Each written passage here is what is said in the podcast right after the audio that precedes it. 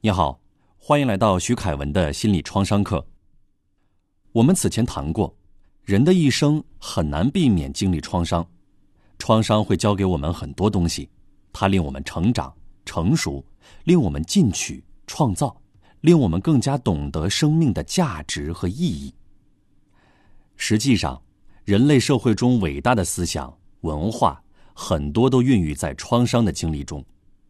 拿我们熟悉的文学和艺术领域来说，如果没有家族的衰败，曹雪芹未必能写出《红楼梦》；如果没有因罪下狱，司马迁大概不会写出《史记》；如果没有颠沛流离，梵高或许不会成为天才的画家。这些伟大的作品从创伤中成长出来，成了宝贵的财富。但是。你不要以为从创伤中成长离自己很远，其实普通人即使没有做出那么大的成绩，也有可能完成自我成长。因为只要一个人在经历创伤之后，对自己、他人、世界的看法和意义产生重大的变化，更加深刻地理解到生命的价值和意义所在，甚至引起行为、生活方式的改变。以新的姿态投入生活当中，在我看来，这就是成长。我给你举个例子：汶川地震之后，我跟踪十个失独家庭十年的时间，其中有一个失独家庭让我印象非常深刻。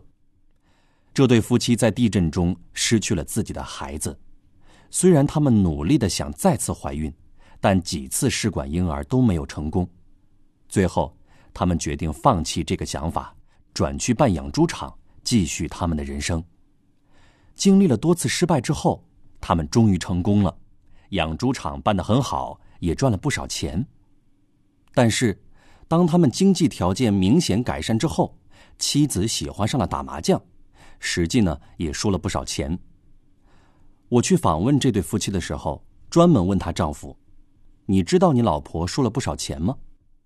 这个非常老实憨厚的四川男人对我说：“我知道啊，但没关系，老婆开心就好，钱可以再赚回来。只要人在，都没啥。如果钱赚不到了，那就过苦一点的日子。只要人在，一切都好。”在汶川地震当中，整个四川和四川人都给我这样的印象。我还记得地震发生不久。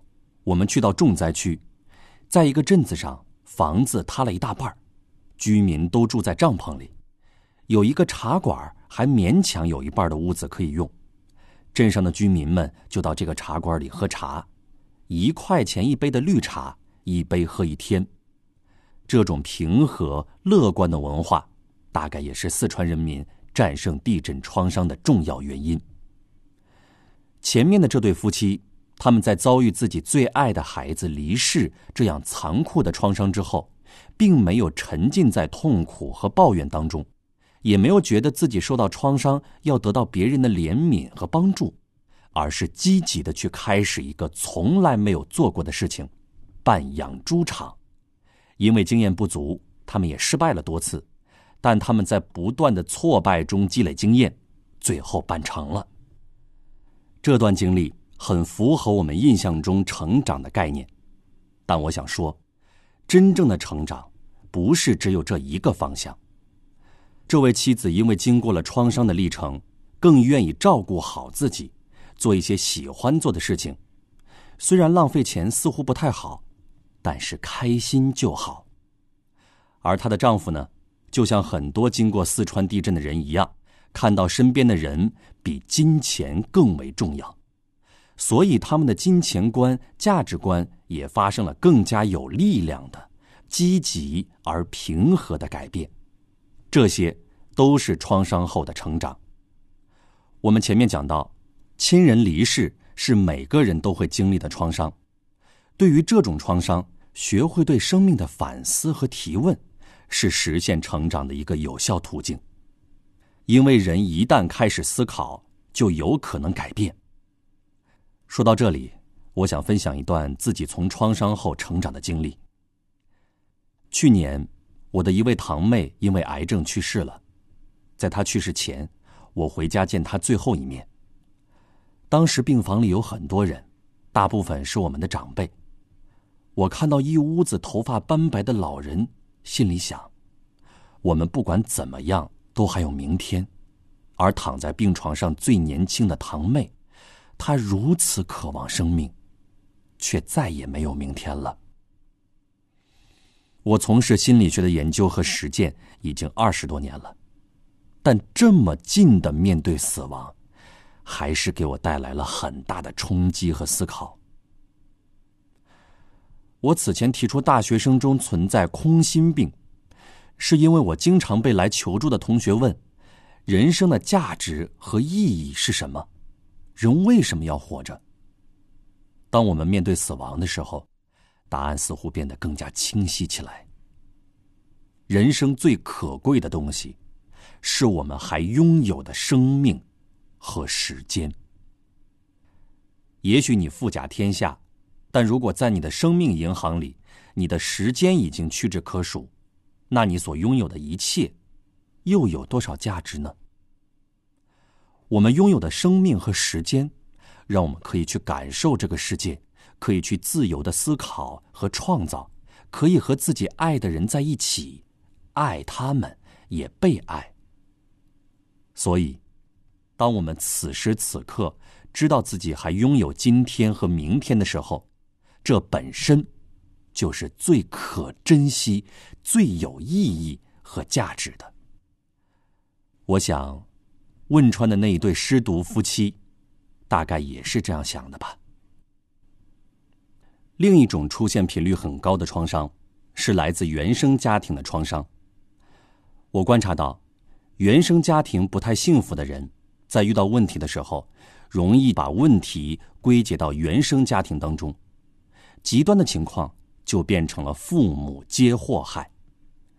对于这种创伤，我的第一个建议是，不再把自己放到弱者、受害者的位置上。很多有原生家庭创伤的人。会不自觉的把自己放到受害者的位置上，他们会觉得，因为父母从小不关心我、不爱我，所以我的性格不好，不会跟别人相处，生活不幸福，这些都是父母的错。但问题是，又有几个原生家庭是完美而幸福的呢？有谁生来就会做一个一百分的父母呢？我们前面讲。心理创伤的治疗强调每个人都有自己选择的权利。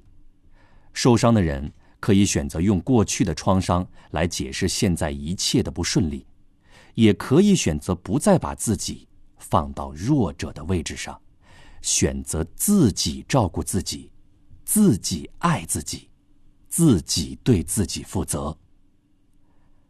对于那些陷在原生家庭创伤中的人来说，我认为他们对父母的抱怨是怨恨，而不是恨。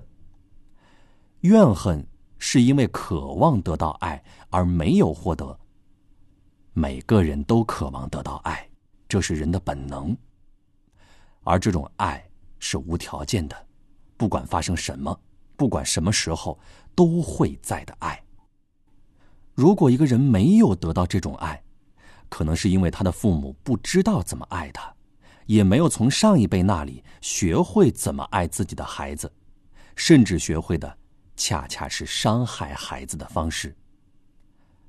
我常告诉我的来访者，如果你的父母是那种不会爱，甚至会伤害的父母，而你总希望他们能变成你理想的父母，这件事有很大的可能性是无法实现的。所以，我的第二个建议是，不要把让自己变得更好这个目标建立在别人，哪怕是父母改变的基础上。如果父母的行为模式确实有问题，而且无法改变，可以跟他们保持距离。在临床上，我观察到，不管一个人经历了什么类型的创伤，如果他能再次感觉到自己被无条件的信任和爱。都会对实现创伤后成长有很大的帮助。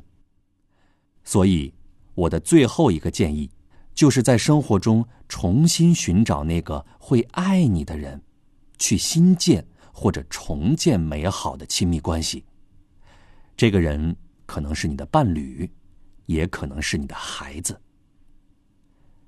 当你为了建立亲密关系而努力的时候，可能会遇到挫败，因为你也没有从父母那里学会如何与人相处，不知道如何赢得好的亲密关系。你甚至可能不知道，你的原生家庭把你变成了一个也许挺难相处的人。那个时候，你可能会觉得，再也不会有人爱自己了。别放弃。这个时候，你可以试着去寻求专业的心理咨询帮助。好，这一讲到这里就结束了。总结一下，所谓创伤后成长。是一个人在经历创伤之后，更加深刻的理解到生命的价值和意义所在，甚至引起行为、生活方式的改变。面对亲人离世的创伤，学会对生命的反思和提问，是实现成长的有效途径。面对来自原生家庭的创伤，不把自己放到受害者的位置上，不把自己的改变。建立在别人先改变的基础上，都对实现成长很有帮助。对所有人来说，新建或者重建美好的亲密关系，都是实现创伤后成长的有效方法。给你留道思考题：对你来说，人生的意义在于什么呢？欢迎留言与我交流。